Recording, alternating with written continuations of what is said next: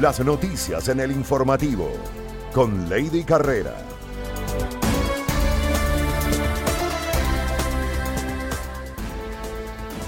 Amigas y amigos, ¿cómo están? Bienvenidos a la segunda emisión de El Informativo. Lo que viene son los titulares. Comerciantes autónomos continúan a la espera de que la alcaldía los regularice.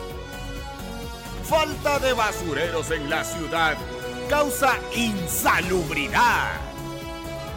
Ciudadanos denuncian insalubridad y desatención en ex casa comunal de la cooperativa 17 de diciembre. Agentes de tránsito piden respeto por su labor. El robo de alcantarillas preocupa a los moradores de la cooperativa Ciudad Nueva debido a los accidentes recientes presentados. Caso Sobornos 2012-2016. Ahora solo será por cohecho. Se excluyen otros dos ilícitos. Futura presidenta interina de Bolivia promete prontas elecciones. Atlético de Madrid ganó y alcanza al Barcelona y Real Madrid, líderes en España. A continuación, las noticias en detalle.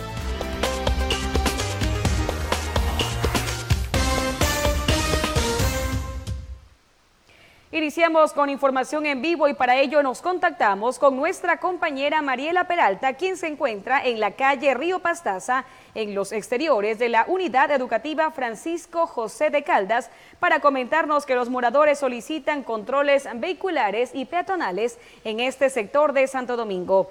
Te escuchamos, Mariela, ¿cómo estás? Adelante, buenas tardes.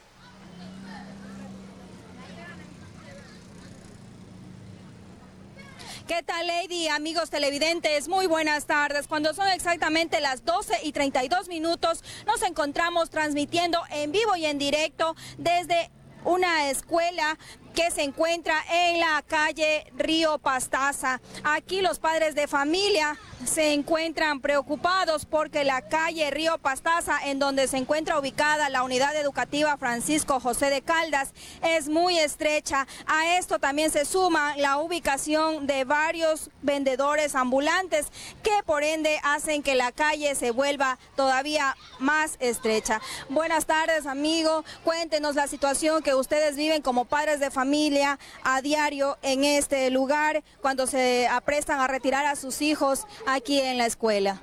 Bueno, son todos los días que nosotros venimos a retirar a nuestros hijos a, esta misma hora. Eh, no contamos con la colaboración de los señores vigilantes de tránsito ni tampoco de los señores agentes municipales de tránsito de, de control para que nos colaboren para más que todo para el tránsito para que nuestros hijos puedan cruzar de mejor manera la calle ya que en esta, esta es una calle estrecha y, y es necesario, es necesario que un agente se encuentre aquí en la mañana y en la tarde, en la tarde a la salida para que nos colabore dándonos el tránsito en el punto.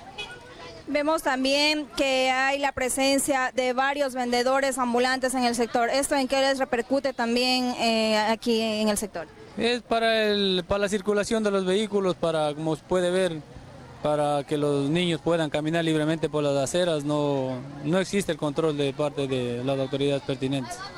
Hay niños que vienen solos a la escuela, que salen solos también, que no vienen los padres a retirarlos. Ellos aún más peligran porque no tienen ni siquiera la vigilancia de un adulto. Así es, así es. Hay, hay niños que no tienen, los padres no tienen la misma disposición de todos, no pueden venir a verles ni a dejarles a los niños entonces son los que más corren peligro. Nosotros podemos venirles a ver, bueno, nuestros hijos están protegidos, pero los que no tienen verdaderamente están bien desprotegidos aquí por la vía, todo eso. También aquí en el lugar está la calle Río Tomebamba, donde se encuentra ubicada una guardería. En el lugar también se encuentra una problemática, donde también se estacionan varios vehículos y la calle también por ende es estrecha. Así es, eh, aquí a una cuadra existe una guardería. De igual manera, los señores cuando vienen a dejar o a retirar a los, a los niños que tienen la guardería, se estacionan de lado a lado y no se puede circular. Los niños tienen que pasar por media vía para poder caminar, ya que los señores ocupan de lado y lado la vía. También me comentaban varios moradores del sector, de este sector que es la cooperativa 30 de julio, eh, que hay varias, varias personas que consumen sustancias ilícitas en el lugar. Exactamente, en la parte, como usted puede ver, la calle Tomebamba, para atrás, lo que dibuja toda una cuadra, existe la problemática de los consumidores y de las personas que expenden sustancias. Es un, es un peligro para, para el, porque no, no debe estar del lado de, una institución ese, ese, tipo de ventas. Entonces pedimos que nos ayuden controlando eso aquí en, en el colegio. Bien, muchas gracias. Esa ha sido la reacción de un padre de familia que se encuentra preocupado ante varias problemáticas que se presentan alrededor de la escuela, de la unidad educativa. Bien, con esta información que les hemos podido entregar, regresamos a estudios centrales. Gracias por la información, Mariela. Muy buenas tardes. Avanzamos ahora con más noticias.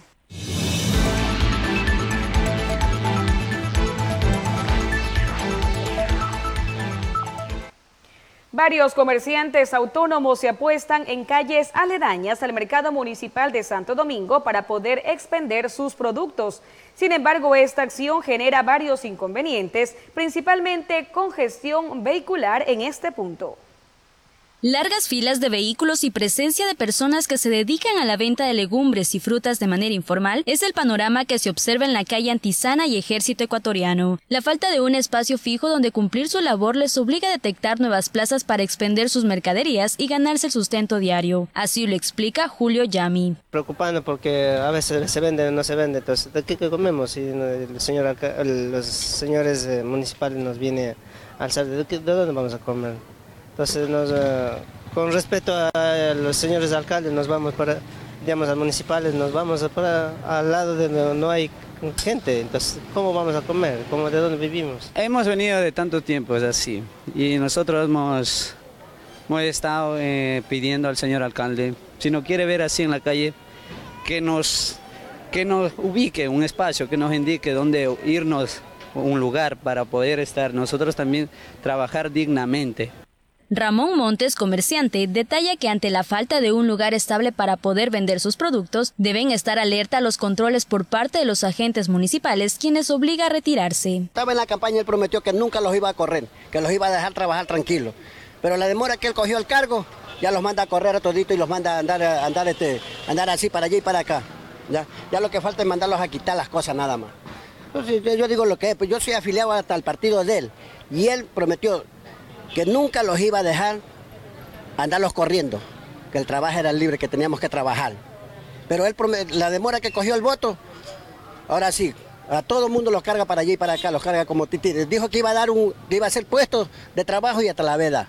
Sin embargo, esta acción genera varios inconvenientes, principalmente con el tema de tránsito vehicular, pues muchos triciclos ocupan gran parte de las vías. Oye, es un peligro constante porque no se puede dar bien las vueltas. Usted puede ver que las ventas ambulantes están en las esquinas y nosotros tenemos que abrirnos un poquito con el vehículo para poder pasar sin atropellarles a los señores que venden. O sea, está muy mal esta cuestión visualmente y también de transporte. La regulación de los comerciantes autónomos no es la única tarea pendiente de la alcaldía en materia de venta en las calles. Así, por ejemplo, todavía no se conoce cuándo serían reubicados los trabajadores autónomos que ocupan las calles de la ciudad.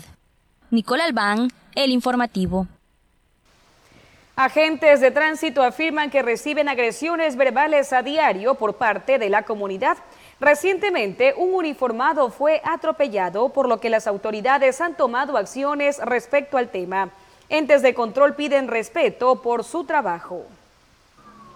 A diario, agentes de tránsito se disponen en las calles para controlar el tránsito de la ciudad. El llamado de atención que se realiza a los conductores que cometen algún tipo de infracción ha causado reacciones desfavorables, provocando que sufran agresiones los agentes de tránsito que a su vez afirman que solo cumplen con su trabajo. Y lo que tratamos únicamente de empoderarnos en que pueden darse cuenta de que todos los días el personal de señalización ha realizado su trabajo en señalizar, colocar tanto las señales verticales como horizontales para que todos los ciudadanos que conducen vehículos a motor logren cumplir con cada una de las expectativas respetando las señales de tránsito. El día jueves 7 de noviembre, un agente de tránsito se encontraba trabajando en su motocicleta en la avenida de Los Áchilas, cuando fue atropellado por un vehículo.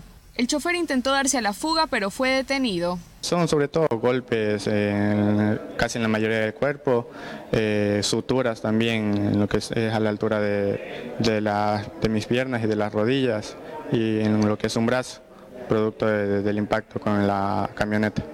De la misma forma, Franklin Chávez explica que después de llamar la atención a un conductor, la mujer que se encontraba de acompañante en el vehículo lo agredió con bofetadas.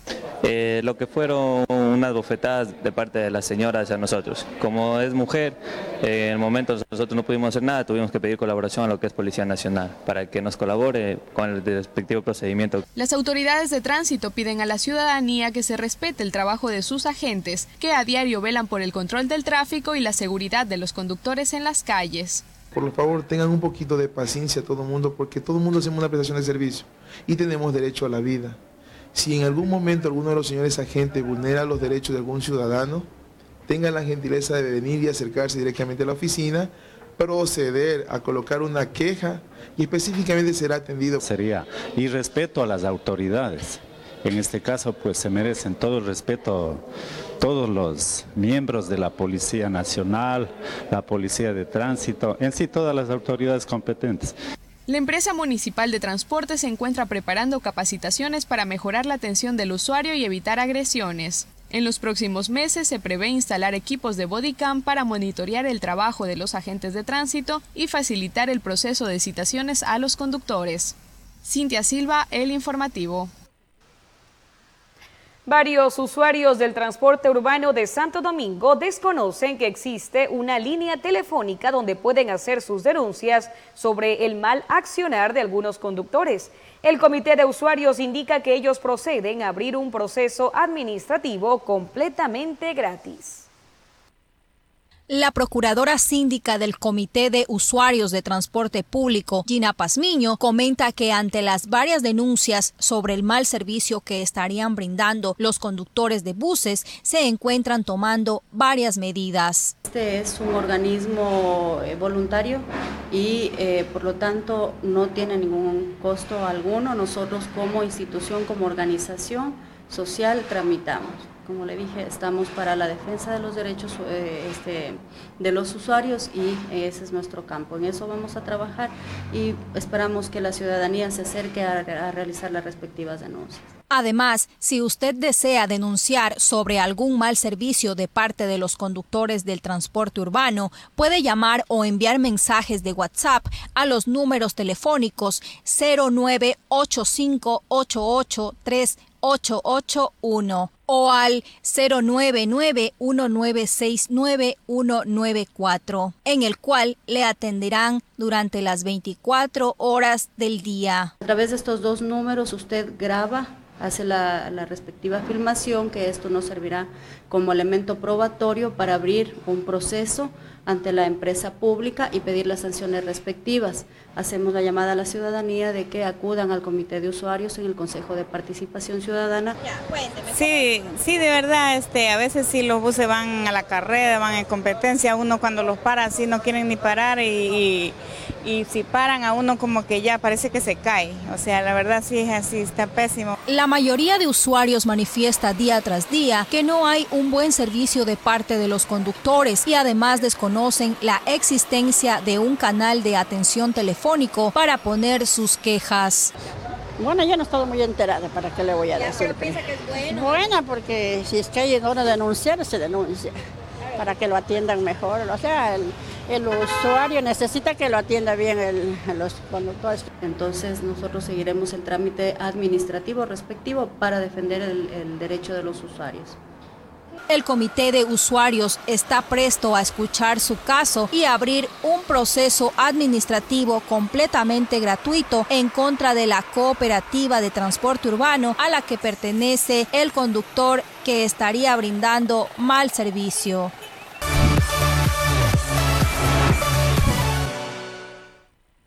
Importante empresa de comunicación requiere contratar los servicios de camarógrafos con experiencia en software para edición de audio y video, manejo de cámaras, grabación en campo, producción televisiva y postproducción. Experiencia mínima un año. Buen desempeño y dominio en el área. Mínimo bachiller, sexo indistinto. Disponibilidad de tiempo, licencia de conducir tipo B. Interesados, enviar su currículum vía correo electrónico jennysac.gmail.com Domingo. El alimento es la Eucaristía de todo cristiano. Los domingos tenemos la gracia de participar en la celebración de la Santa Misa a través de este canal. Te invitamos a que nos acompañes todos los domingos y este, el Señor nos trae una buena noticia. Debemos propagarla. Antes que nada te invitamos a escucharla. Domingo, 8 horas, por Majestad Televisión.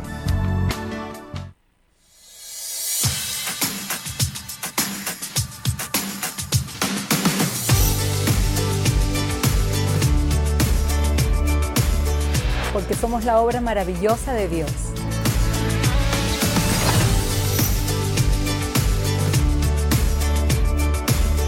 Porque no existe un modelo perfecto de mujer.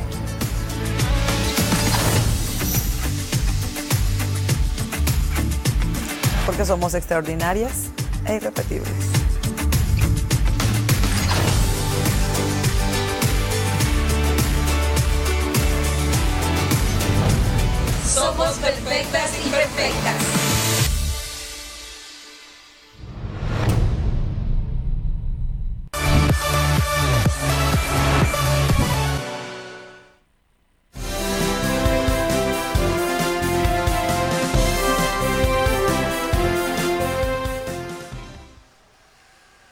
En la cooperativa Ciudad Nueva, el robo de tapas de alcantarilla preocupa a los moradores del sector.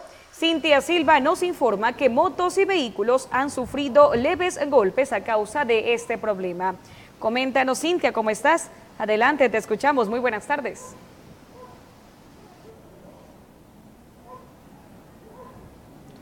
Gracias, Lady. Efectivamente, nos encontramos en la cooperativa Ciudad Nueva, sector 3, entre las calles Abel González y Andrés María Muñoz. Aquí, pues, los ciudadanos nos comentan que están inconformes con el sistema de alcantarillado, ya que hace varias semanas, pues, se han robado las tapas de las alcantarillas. Aquí tenemos a una ciudadana que nos va a contar cómo se ha desarrollado este problema. El problema es que ponen las alcantarillas y aquí siempre se roban este, ¿qué le digo? Y puede caer, ¿qué le digo? Las lluvias que cae, se tapa ese, esta nueva alcantarilla y tendrán que abrir hasta allá, hasta la principal. Claro, y tienen que hacer el, hacer el favor de venir y poner esa alcantarilla y hacer el favor también de arreglar esta calle, porque si esta calle llueve, cae todas las piedras ahí y se tapan. Y lo único que queremos es que arreglen estas calles porque esas calles están malas. Y si nosotros estamos pagando, o sea, impuestos y todo eso, pues por algo de ser, ¿no? Para que nos acomoden bien las calles también. Claro que sí. Por ejemplo, aquí eh, cuando hace, cuando cuando llegue el invierno, pues es toda esta esta parte se llena de lodo. Claro, sí se llena de lodo, se tapa ese hueco y toca estar este que le digo tratando de destaparlo porque hay no, ahí hay mosquitos y todo eso y zancudos y todo eso y aquí hasta el dengue está dando ahorita. Hay varias personas que están con, con fiebre, escalofríos, yo creo que ese es el dengue o que también será que le está dando ahorita. Entonces queremos que hagan el favor y nos, nos ayuden y nos hagan poner, o sea, la alcantarilla de nuevos aquí, esos tubos y arregla la calle, porque la calle es la que está mal. Eso es lo que le pedimos de favor, que nos hagan el favor de arreglar la calle.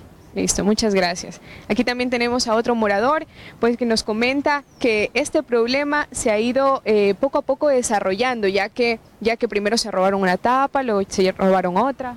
Sí, primeramente se robaron la una y de ahí después, en la misma semana se robaron las dos. Y usted sabe que aquí puede o sea, que suceder algún accidente o que grave porque de noche.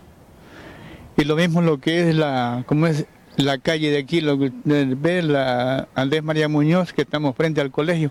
De aquí del colegio, cuando llueve, es una, una, una cascada que es insoportable, de, de, esa tierra, piedra, se va por la cantarilla. ¿De qué vale que hayan hecho este adoquinado y llega hasta la avenida principal.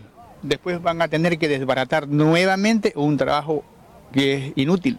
¿Han hecho algún llamado a las autoridades? No, sí, al menos el, alcalde, él sí, él, el ahorita el alcalde actual, él ya él conoce la situación de esto, pero decían, dicen que van a hacer, pero ¿cuándo será también? Nunca lo han de hacer.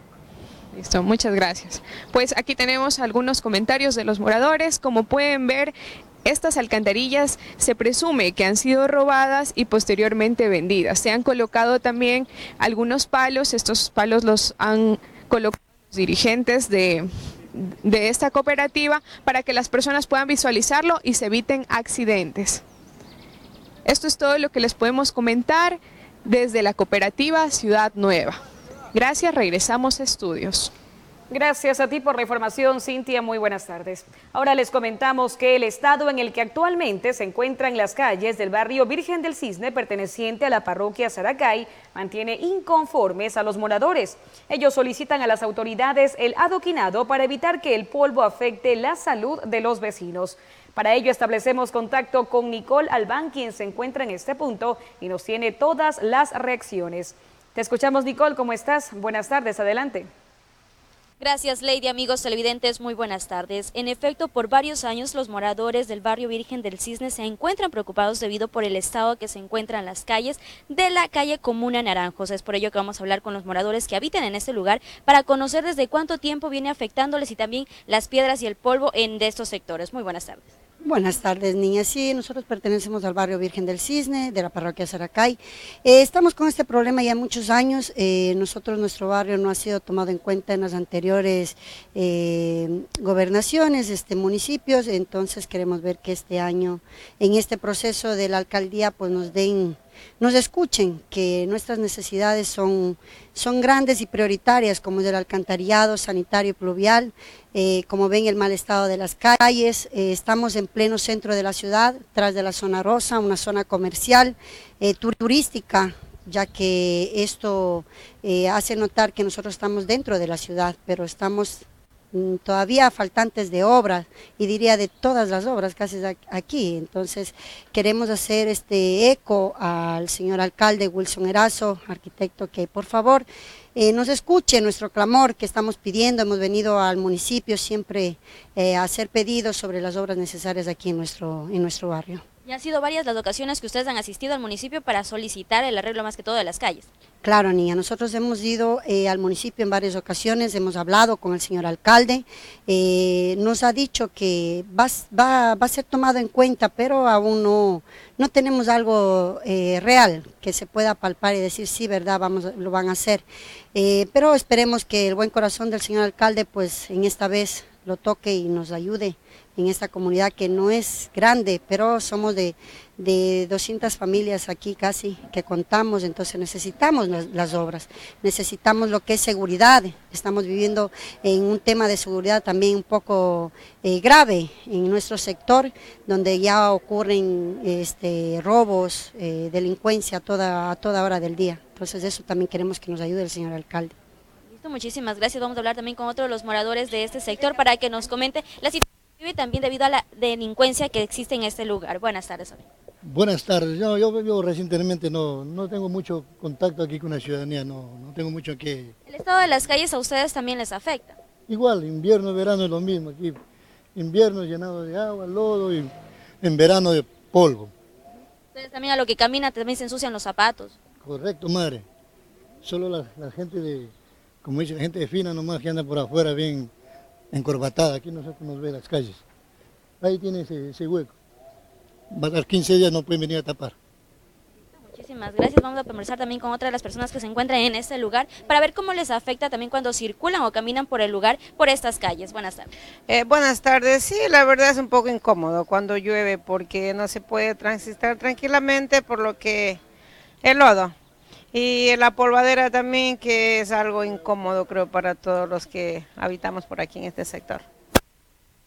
Muchísimas gracias. Como lo pudimos escuchar, son varias de las versiones de los moradores del barrio Virgen del Cisne, donde ellos solicitan el adoquinado de las calles, pues se sienten un poco inconformes debido al polvo y también las piedras que se encuentran en este lugar, ya que dificulta la movilización también de los vehículos y también movilidad humana. Ese también solicitan a la Policía Nacional más resguardo policial por este sector debido a los constantes robos que suscitan en este lugar. Con esa información regresamos a Estudios Centrales. Que tengan una excelente tarde. Gracias por la información, Nicole. Muy buenas tardes. Avanzamos ahora con las noticias de la comunidad. Comerciantes y sectores de la sociedad se sienten afectados por la falta de basureros municipales en las calles. Expresan que esta situación causa insalubridad. La acumulación de basura en las calles de la ciudad afecta no solo al ornato, sino también a la salud de los santodomingueños. Así lo afirman los comerciantes de este lugar. En las imágenes podemos observar cúmulos de basura, donde ciudadanos colocan los desechos en veredas debido a la falta de recipientes. Nosotros sacamos la basura cuando pasa el carro de la basura. Ahí, y cuando no, de tarde se deja puesto allá porque no hay tacho de basura. Pero igual los guardias ahí del mercado molestan que dicen que no, la basura no se debe dejar ahí. Rosa Padilla cuenta con un local de comidas en los exteriores del mercado municipal central. Ella señala que las fundas de basura en las aceras representan un peligro en la salud de las personas que visitan el establecimiento. No, tachos de basura nunca ha habido en este sector del mercado. Yo tengo aquí 42 años en este sitio, no ha habido tachos de basura. Y yo en caso mío saco las tardes, 6 de la tarde saco la basura. 10 de la noche ya recogen.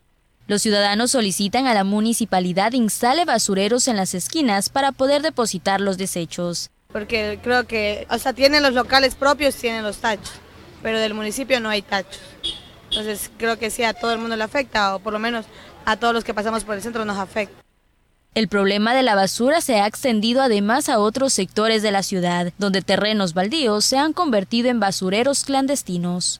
Nicole Albán, El Informativo. La insalubridad gobierna en la ex casa comunal de la cooperativa 17 de diciembre, la cual es usada como patio de retención de vehículos de comerciantes ambulantes. Esto según comentan varios santodomingueños. Vendedores ambulantes a quienes les han quitado sus vehículos y han hecho sus trámites para retirarlos de la ex casa comunal de la cooperativa 17 de diciembre, la cual sirve como centro de retención provisional, aseguran que existe un mal servicio de parte de la persona encargada de este lugar. Yo, yo tengo un puestito en el patio de comida, vendiendo comida, y yo había puesto el camote haciendo y han puesto esas mallas. Ahí he puesto, bueno. ¿En qué sector? En el terminal terrestre. Ya. Ya está bien, es correcto lo que hagan su trabajo porque yo hice mi infracción porque dejé la moto ahí. A esto se suma la denuncia de varios habitantes y comerciantes del mercado de mariscos, quienes aseguran que dicho sitio está totalmente descuidado y se observan roedores. Está abandonada, está demasiado sucia, está puro monte y lo que los comerciantes del pescado también botan saquillos, fundas de pescado, está totalmente abandonado y pedimos que vengan las autoridades, tomen asunto. Todo eso es abandonado, está puro lleno de maleza, lleno de ratas, como quien dice. Todo está, todo está destruido, desaparecemos, se cae también, todo está. Claro, son, son cosas municipales, pero tienen que el municipio preocuparse por algo. Los vecinos dicen que tanto por fuera como por dentro el lugar luce descuidado y esperan que la autoridad competente brinde la pronta atención. Mariela Peralta, El Informativo. Residentes de la cooperativa Los Vergeles demandan soluciones a los inconvenientes presentados por las condiciones en las que se encuentra el sistema de alcantarillado y las calles. Los moradores de este sector piden atención por parte de las autoridades pertinentes. El mal estado de una alcantarilla en la cooperativa Los Vergeles mantiene preocupados a los habitantes de este sector, que afirman que los malos olores que se producen no solo les provoca inconformidad, sino que también les ha causado dolor de garganta y tos seca. Una, parte de la, alcantarilla, de una caja que está bastante, bastante tapada, que está dando bastantes malos olores en el sol y así con el viento. Entonces, nosotros pedimos de favor que nos, nos colaboraran, nos ayudaran, nos, nos den arreglando, nos den componiendo para que eso se vea de otra manera. La alcantarilla se llena de desechos y aguas servidas, al igual que un brazo del río Chihuilpe que fluye por este sector, donde los ciudadanos comentan que antes disfrutaban de este lugar, pero ahora se encuentra contaminado. Que vengan a revisar el pozo séptico de los eh, desechos que, se acumulan en toda la cooperativa ya que está roto en la parte de abajo y nadie ha venido a ver y pese a los olores eh, por el día y sobre todo por la noche también está contaminando el río, un río en el cual antes uno podía bañarse, disfrutar. Los residentes de la cooperativa también manifiestan su inconformidad con respecto a la ubicación de varias alcantarillas que se encuentran en la mitad de las calles. Afirman que este problema ha causado más de un susto a los conductores en las noches, ya que no pueden verlas y son propensos a chocarse. O sea, a veces vienen los taxis con carrera de noche y como aquí también justo el, foco de aquí de la... Eh, no, no está bien, no, no hay un alumbrado bueno y casi se va encima el carro ahí.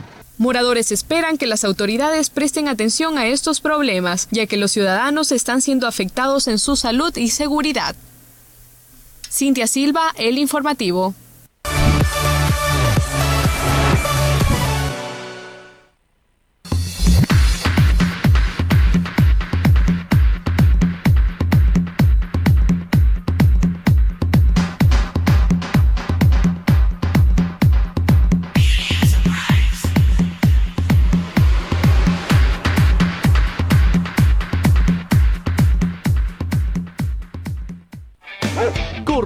Tu mascota. Ven a la segunda edición Dog Cross. Categorías: niños, juveniles, hombres, mujeres y élite. En razas pequeñas, medianas y grandes. Un evento para disfrutar con toda la familia. Te esperamos en el Dog Cross segunda edición. Este sábado 16 de noviembre en la Azogán, kilómetro 5 de la vía Quinindé. Organiza, Policía, Nacional, y Fundeviv. Con el auspicio de...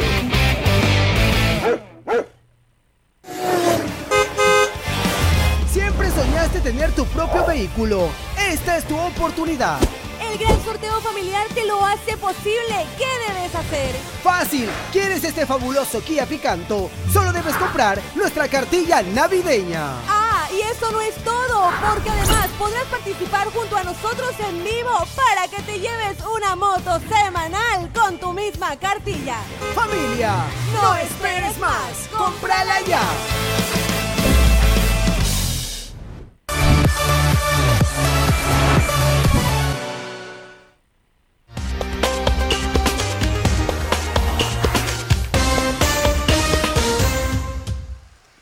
La audiencia por el caso Sobornos no concluyó este lunes. Sin embargo, la fiscal general del Estado mencionó que el expresidente Rafael Correa y el ex vicepresidente Jorge Glass serían los líderes de la trama de cohecho que se investiga en el proceso. La fiscalía presentó más de 500 pruebas.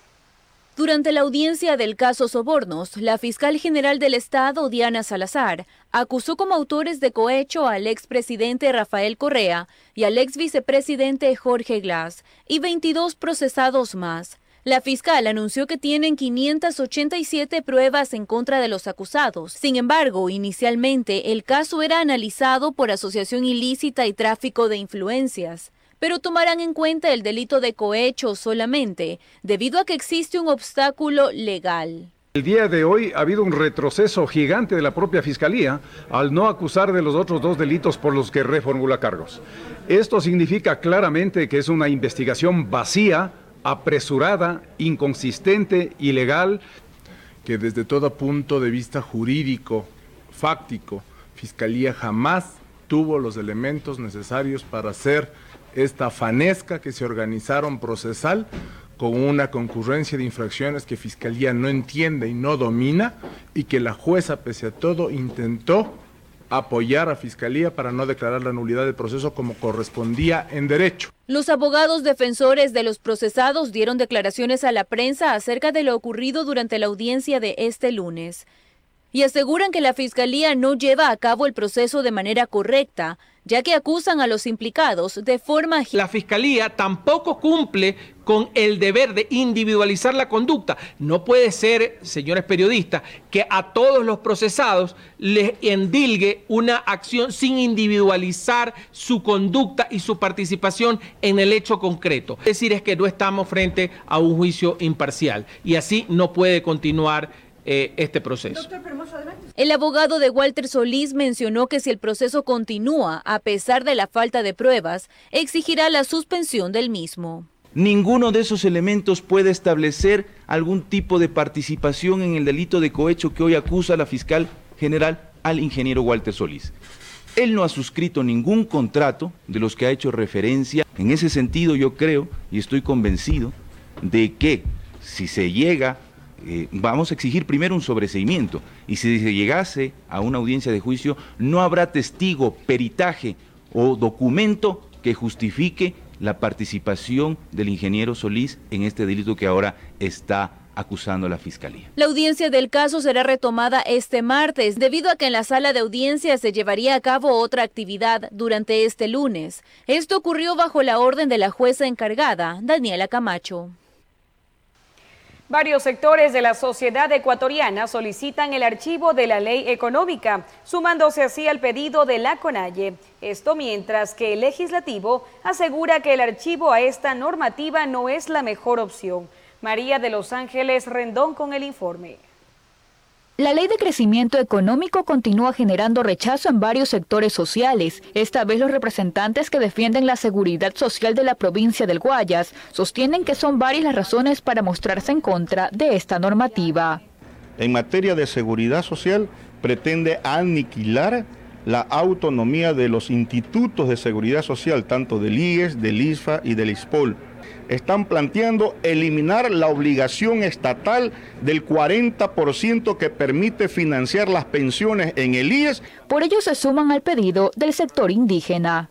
La actitud correcta, consecuente, debe en el Poder Legislativo plantear el archivo de manera inmediata. Si pasa por la vía del Ministerio de la Ley, que es la maniobra que se juega el gobierno con algunos bloques legislativos, de seguro que será un acto de provocación y de violencia afirman que si se da paso a esta ley, no dudarán en tomarse las calles, sumándose así a la posible movilización de la CONAIE si no se cumplen con sus pedidos. En torno a este tema, el vicepresidente de la República, Otto Sonnenholzner, sostiene que desde el gobierno se continúa dialogando con los diferentes actores de la sociedad ecuatoriana. Que se quiera vivir de amenazas, el Ecuador no, no es un país para amenazar a nadie, aquí estamos dialogando no solo con los indígenas, sino con todos los actores sociales representativos del país. Hemos sentado con organizaciones campesinas, montubias, productivas, agrícolas, con los gobiernos autónomos descentralizados, con las prefecturas. Desde la Asamblea Nacional se sostiene que el archivo a la Ley de Crecimiento Económico es totalmente legal. Sin embargo, los legisladores aseguran que esta no es la mejor opción. No nos conviene un archivo de la ley porque es un mensaje muy negativo para me parece importante que en este momento los legisladores entendamos que más allá de la política, de las diferencias que deben ser normales entre el oficialismo y la oposición, debemos pensar en la gente.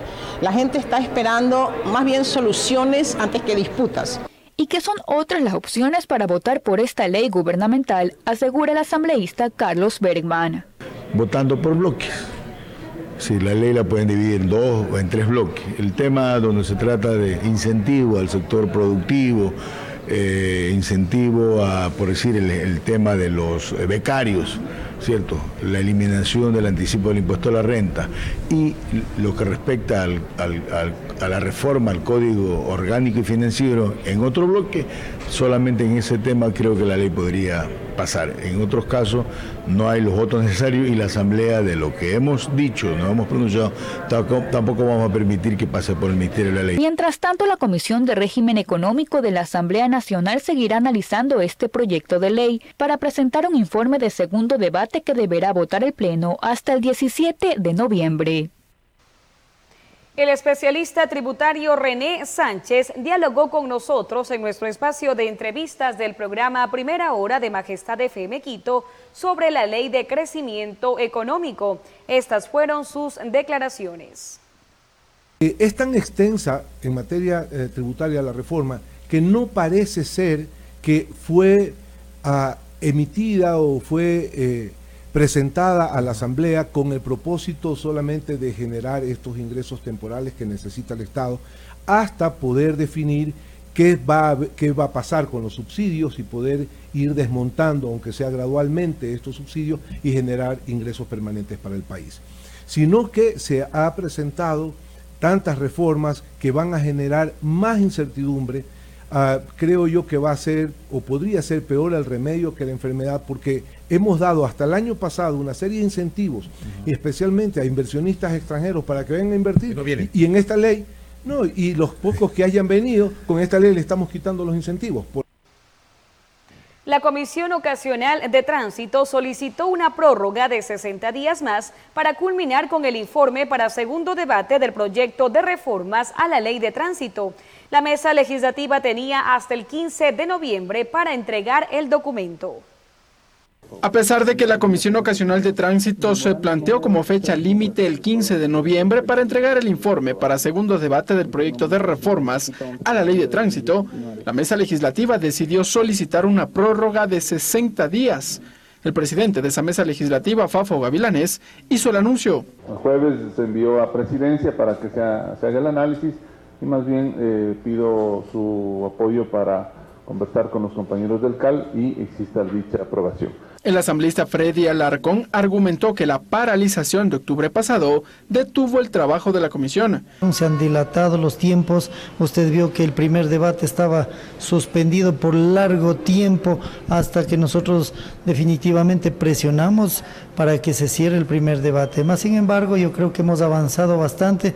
Sobre la sesión de la mañana de este lunes, los comisionados recibieron al representante de Viceacción, Carlos Zurita, y al asambleísta Sebastián Palacios. Ellos solicitaron se incluya un artículo relacionado con la movilidad sostenible. Eh, es momento de, salvar vidas, es momento de en verdad hacer hincapié en que es necesario contar con, esta, eh, con, este, con este capítulo. Lo que buscan en definitiva es eh, favorecer el uso de medios de transporte activos o sostenibles como la bicicleta y garantizar el respeto al ciclista. Entre los ejes de discusión pendientes en la comisión están los de seguridad vial y tránsito. La rectora de la Escuela Politécnica Nacional, Florinela Muñoz, expresó su preocupación debido a la reducción del presupuesto para universidades. Escuchemos lo que dijo. Y el señor secretario de la CENESID ha hecho público que eh, habemos algunas universidades particularmente castigadas, como la Escuela Politécnica Nacional, y eh, según datos que él, nos, que él indica, el recorte eh, será de 5 millones 300 mil. y de acuerdo a cálculos que nosotros hicimos por una información que apareció oficialmente en la, en la página del Ministerio de Finanzas, el recorte alcanzaba 6 millones de dólares para nosotros. ¿Por qué dice usted que esto es un castigo?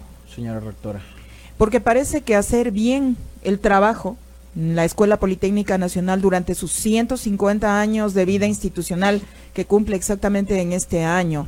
Ha demostrado su compromiso con el desarrollo del país y en este año particularmente nos ubicamos entre las 100 mejores universidades de Latinoamérica.